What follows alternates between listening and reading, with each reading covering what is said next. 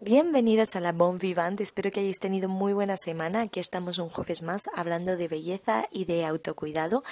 Esta es la tercera semana de enero y ya sabemos que el lunes fue el Blue Monday, el lunes de acuerdo a los expertos más triste del año, después de todo el subidón de Navidad, de gastos, de salir, etcétera. Em, aquí la verdad es que al menos en España o en el norte del país esto se ha cumplido 100%, está siendo una semana horrible como yo no recordaba otra desde que vivo aquí. Eh, ha habido tormentas torrenciales, o sea, está todo inundado, ha llovido 24 horas y mm, es la primera vez que he estado como trabajando a las 2 de la tarde y de pensar es que parece de noche y salir a las 3 de trabajar y tener como una sensación de que, de que eran las 7 de la tarde y de que solo quería llegar a casa eh, después de estar súper calada y meterme en la cama bestial. O sea, eh, bastante mal tiempo esta semana, así que eh, me parece que son muy buenos días para coger un buen libro, para coger ideas, para centrarnos en cómo queremos enfocar el año, si queremos hacer cambios, si no, y de ahí este capítulo. Este capítulo nació a raíz de hablar con unas amigas mías Em, y nada, les estaba comentando, jo, es que no sé qué hacer el jueves que viene en el podcast, tengo estas tres ideas y fue como, esta, esta, esta nos gusta, esta, nosotras la escucharemos seguro, tal. Entonces, bueno, em, al final yo creo que las ideas que triunfan a veces son las más sencillas, de acuerdo a lo que veo que más escucháis, que entiendo que es porque es lo que más interesante os parece, ¿no? A excepción de los dos primeros capítulos, que obviamente cuando la gente empieza a escuchar el podcast siempre empieza por el principio, entonces me da un poco de vergüenza, de vergüenza que el primer capítulo que escuche todo el mundo sea el primero que realmente es como el que peor hecho está, entre comillas, ¿no? En el que menos experiencia tenía, en el que quizás se me nota más nerviosa y menos fluida. Pero bueno, eh, a pesar de esos episodios, posteriormente me he dado cuenta de que estos gustan un montón. Así que el episodio de hoy va sobre cinco propósitos eh, beauty para el 2023 que creo que tendríamos que tener todo el mundo. Ya he dicho que eh, yo normalmente los propósitos o eh, los temas de organización o los cambios que quiero hacer me los eh, preparo en septiembre, que no obstante cualquier día es bueno en el año para hacer cambios y para tener propósitos. He hablado también mucho de los hábitos en septiembre, de cómo organizar los hábitos, de cómo hacer que sean más fáciles. Entonces, si sois personas que normalmente notáis que os cuesta un poco adquirir eh, o adheriros a nuevos planes de rutina, os recomiendo que escuchéis ese episodio. Em, estas eh, cosas no son eh, cosas que sean como muy complicadas, simplemente son creo que mejoras que todo el mundo va a notar y que te van a ayudar a verte mejor, verte más guapa, sentirte mejor contigo misma, etcétera, ¿vale? Así que em, vamos a ello.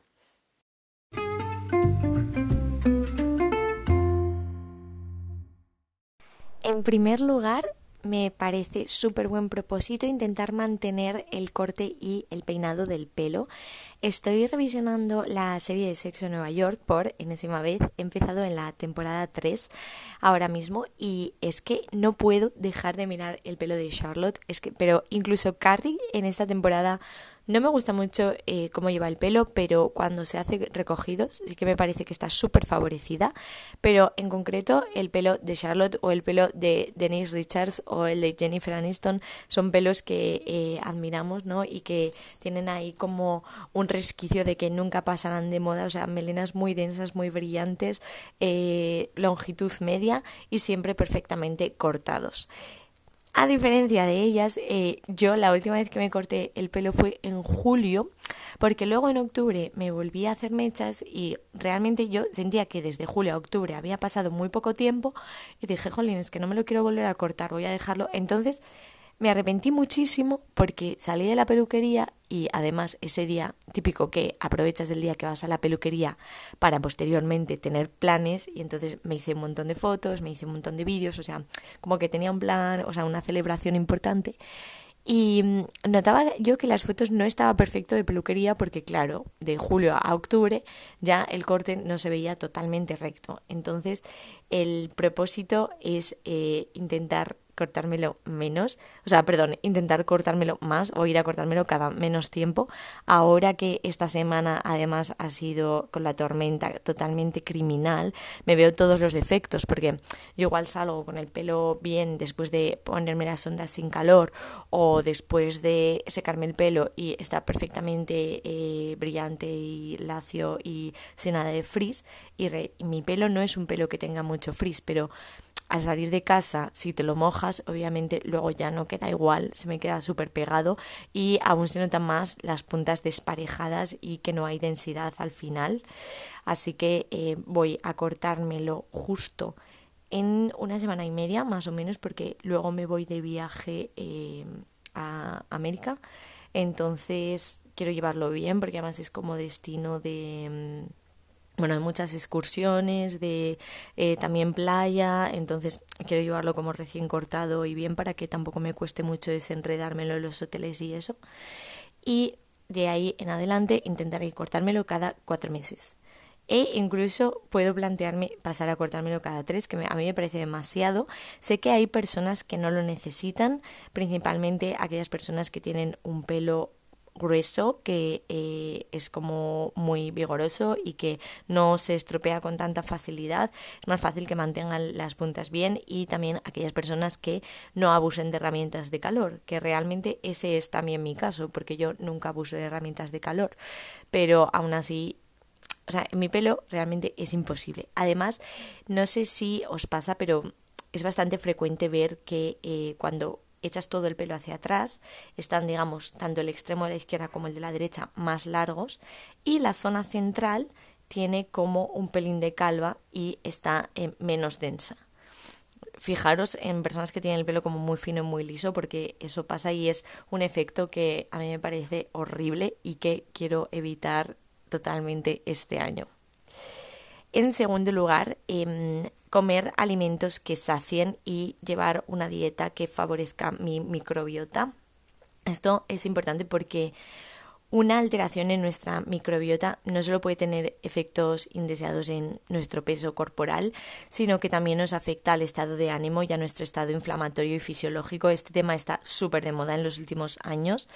Os recomiendo un libro que se llama eh, Es la microbiota idiota es de una doctora con un nombre un poco raro. La verdad que ahora mismo no me acuerdo el nombre, pero bueno, si lo buscáis en Google em, lo veréis y habla de por qué esto es tan importante. Lo que conocemos como microbiota, el 95% de eso se localiza a nivel digestivo, entonces es importante que sea adecuada porque hay cuatro mecanismos fundamentales por los que bacterias eh, inadecuadas nos podrían afectar a cómo nos encontramos.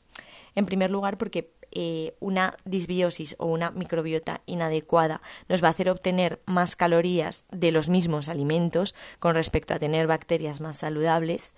En segundo lugar, porque activan la proteína lipasa y eso va a favorecer el acúmulo de grasa. En tercer lugar, porque contribuyen a un estado inflamatorio crónico. Y en cuarto lugar, porque van a inhibir que se segreguen hormonas y péptidos intestinales que contribuyen a la saciedad. Entonces, tener una disbiosis va a generarnos más deseo de comer y comer constantemente y no va a llegar la señal de que ya estamos saciados. Entonces, em, este es un tema que me, o sea, del que me ocupo bastante, la verdad. Eh, la alimentación a mí me encanta y em, en concreto este año me voy a centrar en esto. Además, en cuanto a comer alimentos que sacien, estoy haciendo algunos cambios, sobre todo porque estos dos meses eh, voy a vivir eh, con mi pareja, que habitualmente no vive conmigo, de hecho hacía mucho tiempo que no estaba aquí, y mm, obviamente yo soy la cocinera oficial del reino porque me encanta cocinar y, me encantan todas estas cosas. Y em, tengo que cambiar la manera de organizarnos porque yo tengo una manera de comer muy diferente a la que tiene él. Al final él se adapta a mí, pero eh, mi madre a veces me dice es que le vas a dejar con hambre porque eh, bueno, pues al los chicos, eh, sobre todo si son chicos altos y como muy activos y que están fuertes, pues mm, comen muchísimas más calorías que yo y yo no siempre soy consciente de que él necesita ese extra. Entonces, después de... nunca nos habíamos organizado así, o sea, siempre eh, los dos comíamos lo mismo, lo que pasa es que él igual se echaba un poquito más de lo nuestro. Pero ahora eh, lo que voy a hacer es eh, yo comer bastante proteína, o sea, generalmente yo siempre como como un primero, a mí me gusta comer primero y segundo, me parece la mejor opción para absolutamente todo, sobre todo si el primero es verduras y el segundo es proteína. Em, o proteína más grasa, quiero decir algo tipo eh, salmón o tipo eh, algo con aguacate, etcétera. Entonces, eh, si el primero es un plato de verduras que sea bastante grande, de segundo, imaginaros que bueno, es que justo ha sido una comida especial, pero bueno, hoy de segundo había como tartar de atún y aguacate. Y entonces a él aparte le he hecho cuatro patatas baby con salsa de mojo. Entonces, como que la manera que creo que más nos va a servir para organizarnos es que él tenga ese extra de hidratos de carbono que llegará un día en el que se arte las patatas baby y lo cambiaré pues por couscous con especias o por un poco de arroz. Y a mí me sirve porque así no tengo que estar pensando en hacer un extra de lo demás porque a veces eh, la manera de dividirme para mí era como, jo, dos filetes, pero es que al final él con un filete se queda con hambre, entonces yo acabo quitándome un cuarto de mi filete. Entonces, al final eh, me sirve más mm, pensar que a le hago cuatro patatas, que además los tubérculos son unos alimentos que aportan mucha saciedad, y yo simplemente me quedo con eh, la parte de vegetales y proteínas principalmente. Eh, aún así, eso, cada persona es un mundo y seguro que vosotras encontráis una solución que os, eh, os mm, ayude, pero sé que enero es un mes en el que en cuanto a alimentación la gente intenta hacer cambios y obviamente eh, esto tiene una parte positiva y una parte negativa, ¿no? Tiene la parte negativa de que al final es una conducta restrictiva respecto a ese extra que hemos comido en Navidad, pero eh, por otra parte hacer cambios que eh, sean hacia un estilo de vida más saludable o que sean hacia comer más vegetales, eh, comer comida que nos siente mejor, que eh, no nos dé dolor de tripa, no nos haga sentirnos hinchados eh, constantemente, pues bueno, siempre es positivo, ¿no? Entonces, siempre con cabeza, mira lo que sirve a cada, o sea, mira lo que te sirve a ti. Si tú no tienes las herramientas o no tienes el tiempo para investigar con por tu cuenta, pide ayuda a un nutricionista siempre. Y, mm, y nada, o sea, el asunto es que lo que comas esta semana sea una dieta que tú pudieras mantener para siempre. O sea, entendiendo dieta como lo que se come en el día. Entonces, mmm, yo acabo la semana y me pregunto a mí misma luego que, o sea, cómo me he alimentado esta semana, me ha gustado, podría estar hasta el final de mis días comiendo siempre esto y me sentaría bien y me ayudaría y no me haría sentirme hinchada ni luego esa respuesta es sí, es que yo creo que vas por un buen camino. En tercer lugar, este es el año de fijarte en qué problemas dermatológicos te preocupan y ponerle remedio. El otro día estaba hablando con mis amigas en un evento eh, de la cantidad de tabú que sigue habiendo respecto a los tratamientos estéticos, de que eh, Igual alguien dice en plan, jolín, pues me he puesto Botox y de repente hay ahí un aluvión de mujeres sincerándose sobre que también se han puesto Botox y eh, es un poco ridículo a estas alturas de la vida. Esto también lo comenté en el capítulo anterior, ¿no? De Embrata, pero tiene que acabar este tabú. Eh, si hay algo que te preocupa, eh, a personas de todos los tipos y edades les preocupa el aspecto de su cara porque es tu carta de presentación, es cómo te ve, lo primero que van a ver las personas que te conocen, incluso famosas como Kendall Jenner, como Megan Fox o Adriana Lima, que son mujeres espectaculares y preciosas, que además tienen pasta y viven de su imagen y acceso a todos los tratamientos posibles, han hablado públicamente de cómo les ha afectado el acné, de las manchas de acné. Eh, no pasa nada por tenerlo, pero si te afecta, ponle remedio. O sea, em, está muy bien que eh, sigas una cuenta en Instagram de Mm, dermocosmética y obviamente seguro que sigues a gente que da muy buena información, pero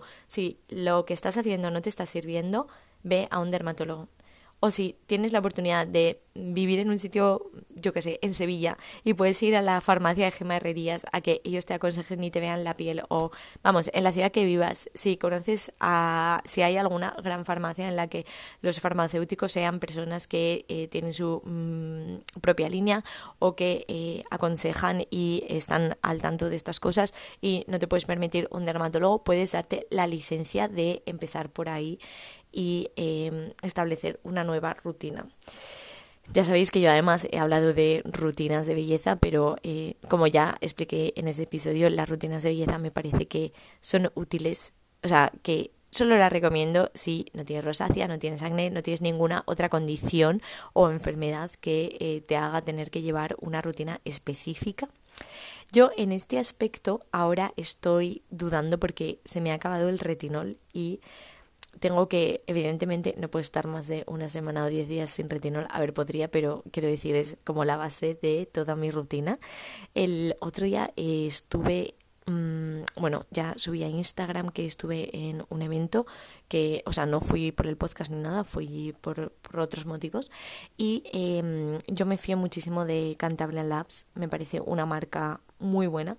y mm, de muchísima calidad y ha sacado ahora una línea que se llama All Skin Med que es bajo prescripción médica y de venta exclusiva en centros de estética y tenían un retinol. Los retinoles de Cantabria Labs, en plan el Retincare y el Endocare, son súper buenos productos, pero eh, estuve planteándome, o sea, de hecho sigo planteándome si comprarme el retinol de All Skin Med tengo que pensarlo porque si alguien se pregunta el precio, el precio es bastante elevado, son 107 euros, lo que me dijeron. Em, yo creo que prácticamente en todos, en todos los centros de estética costarán parecido. Sé que son precios muy parecidos a los que eh, manejan otras marcas como Zoe Skin o como SkinCeuticals, que desde luego que en su gran mayoría son productos de muy alta calidad, pero bueno, hay que ver hasta qué punto te sale rentable o tu piel va a notar la diferencia entre eh, ese producto u otro bastante más asequible porque por 40 euros puedes encontrar muy buenos retinoles, ¿no? Y cuesta un poco menos de la mitad. Entonces, esta semana le voy a, dar vueltas, voy a mm, reflexionar más y ya os comentaré qué decisión tomo eh, finalmente. Pero eh, eso es como principio de año el cambio que voy a hacer en la rutina. Quiero encontrar un retinol mejor que el que estaba utilizando hasta ahora. En cuarto lugar, em, esto es, yo creo que de las cinco cosas diría que es la más complicada de hacer y es acuéstate media hora antes. Eh, no es que no nos dé tiempo a hacer las cosas, es que no nos organizamos bien. O sea, deberíamos cenar antes, lo que además te podría favorecer que puedas hacer 12 horas de ayuno sin esfuerzo. O sea, yo no busco de manera, o sea, ex proceso yo no busco ayunar, pero sí que es verdad que me gustaría poder hacer 12 horas de ayuno sin esfuerzo porque eso me permite que se activen varios marcadores que, bueno, me vienen bien por otros motivos, o sea, sería como hablar más de, de la microbiota, de la quema, bueno, de muchas otras cosas. Entonces sí que es verdad que a mí utópicamente me gustaría eso. Muchos días lo hago, pero muchos otros no. Entonces, las personas que se acuestan tarde, eh, porque hay gente que simplemente es como súper búho en la vida, está súper dormido por las mañanas y sin embargo llegan a las 10 de la noche y les entra un plus de energía brutal y es cuando empiezan a estudiar o a, mm, no sé, ver series, leer, lo que sea, ¿no? Eso está muy bien, pero yo, la mayor parte de mis amigos con los que hablo de los timings y de a qué hora se van a dormir, es porque a partir de las diez y media de la noche es como, jolín, pues es que igual me quedo viendo una serie, pero ni siquiera estoy prestando atención porque estoy con WhatsApp y al final veo que son las doce y media de la noche y lo único que he hecho ha sido estar en TikTok, en WhatsApp y en Twitter.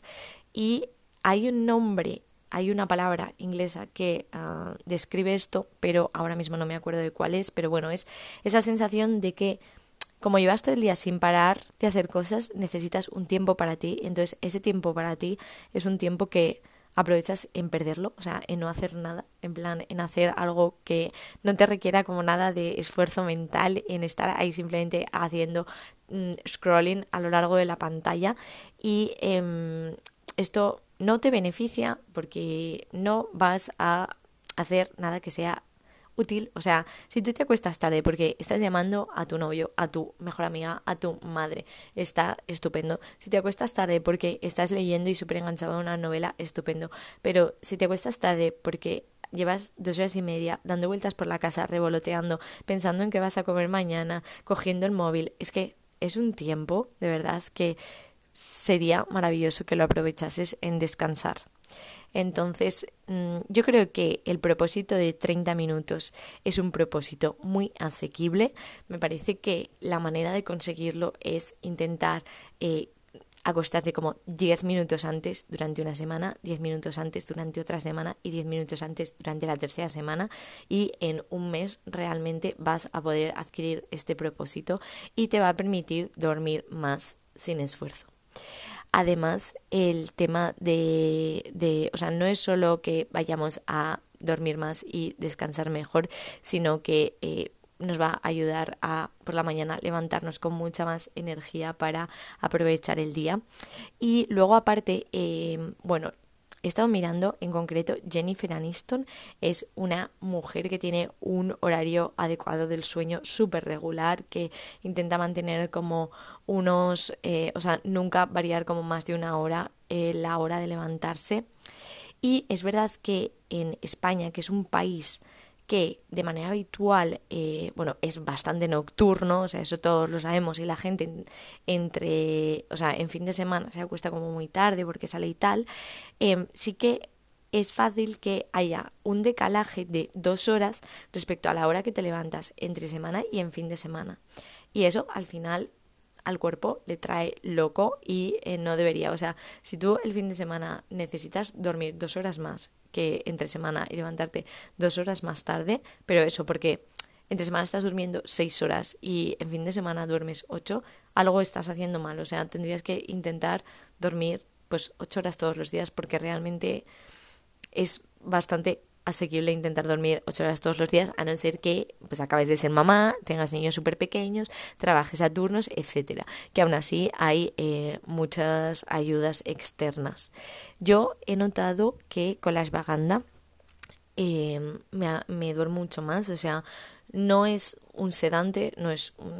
quiero decir, no es como si te tomas una pastilla para dormir, ni muchísimo menos, pero sí que es verdad que eh, si me la tomo media o una hora antes del sueño aproximadamente, noto que eh, me deja muy relajada y me cuesta menos eh, coger el sueño básicamente, o sea, no estoy como tanto rato dando vueltas en la cama y mm, ya hablé de las vagandas en el, en el capítulo de los suplementos, pero mm, quería recomendarlo una vez más porque la verdad es que obviamente hay gente que es como súper respondedora y sin embargo otras personas son como un poco refractarias a, tomar algunos suplementos, ¿no? Quiero decir que no se van a beneficiar tanto,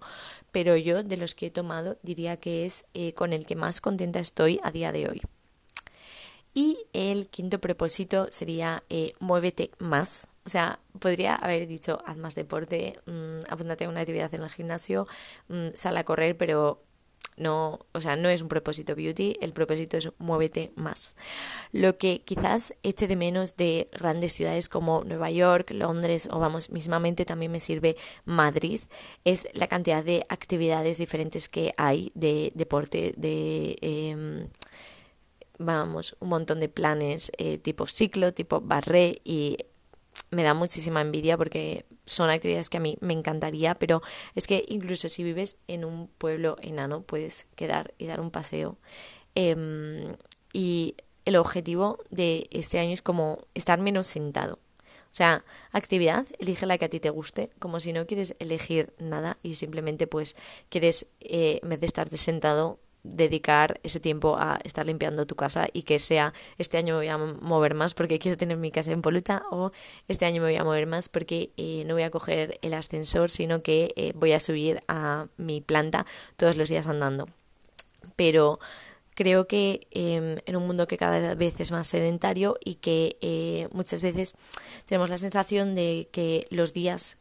en los que lo hemos hecho, a ver, esto es comillas súper grandes, ¿vale? Porque no hay bien y mal, pero los días en los que lo hemos hecho bien son los días en los que hemos ido al gimnasio y los días en los que lo hemos hecho mal son los días en los que nos hemos quedado en casa y realmente ni calvo ni tres pelucas, o sea, eh, tu hora de gimnasio no va a compensar lo que hayas hecho el resto del día. Si ese día tú has estado todo el día de pie o has estado subiendo y bajando escaleras o em, en vez de mm, llamar a alguien por teléfono y quedarte tumbada en el sofá mientras hablabas, has decidido que esa misma llamada telefónica la ibas a hacer mientras dabas un paseo, obviamente